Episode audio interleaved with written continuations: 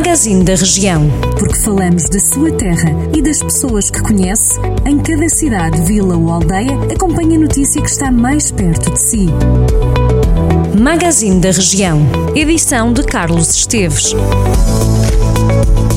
Em jornaldocentro.pt continuamos a percorrer a região para perceber quem se vai candidatar às várias câmaras municipais nas próximas eleições autárquicas. Desta vez, no site do Jornal do Centro, pode perceber como está a ser antecipado o ato eleitoral em Mangualde. Se olharmos para 2017, a vitória sorriu ao Partido Socialista, liderado por João Azevedo.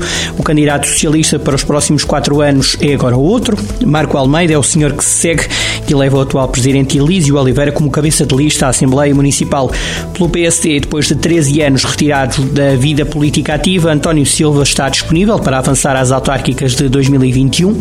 O nome do antigo vice-presidente da autarquia tem sido defendido pelo presidente da Comissão Política Conselhia de Mangualde. Para já, a Câmara de Mangualde lançou para os telemóveis a nova aplicação Mangualde App, prometendo aproximar a autarquia dos seus municípios. Segundo o município, a nova aplicação quer ser uma app que esteja em atualização constante. A nova aplicação tem ainda uma vertente turística e vai informar eh, e alertar sobre proteção civil, serviço de águas, farmácias de serviço, entre outros. Esta vertente turística, como lhe dizia, tem uma secção onde os utilizadores podem encontrar os pontos de interesse do seu conselho, incluindo restaurantes, hotéis e monumentos. Na secção novidades, o utilizador pode encontrar várias funcionalidades, como alertas de risco de incêndio, avisos meteorológicos, notícias e eventos culturais. O habitante de Mangualde também pode consultar na nova aplicação da Câmara a faturação do serviço de águas e enviar a leitura do contador.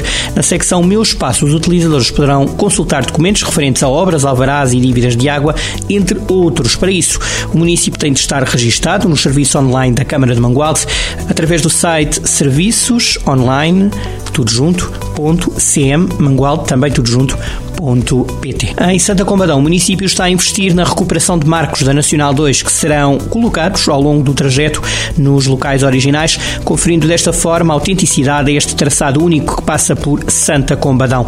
A autarquia acredita que assim confere segurança e embelezam-se espaços e zonas públicas. Estão ainda a ser construídas vedações metálicas para aplicação em diversos pontos da cidade. Continuam abertas as votações para o Orçamento Participativo da Oliveira de Fratos. Qualquer cidadão do Conselho pode votar até ao dia 19 de março em apenas um dos 10 projetos a votação.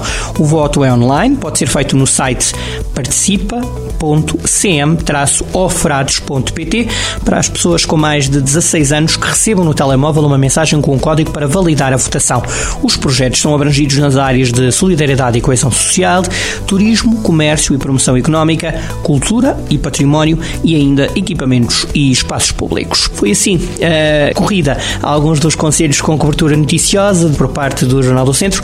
Fique ligado sempre em jornaldocentro.pt e sempre no nosso FM em 98.9. Continuamos aqui por si e para si. Jornal do Centro, a rádio que liga a região.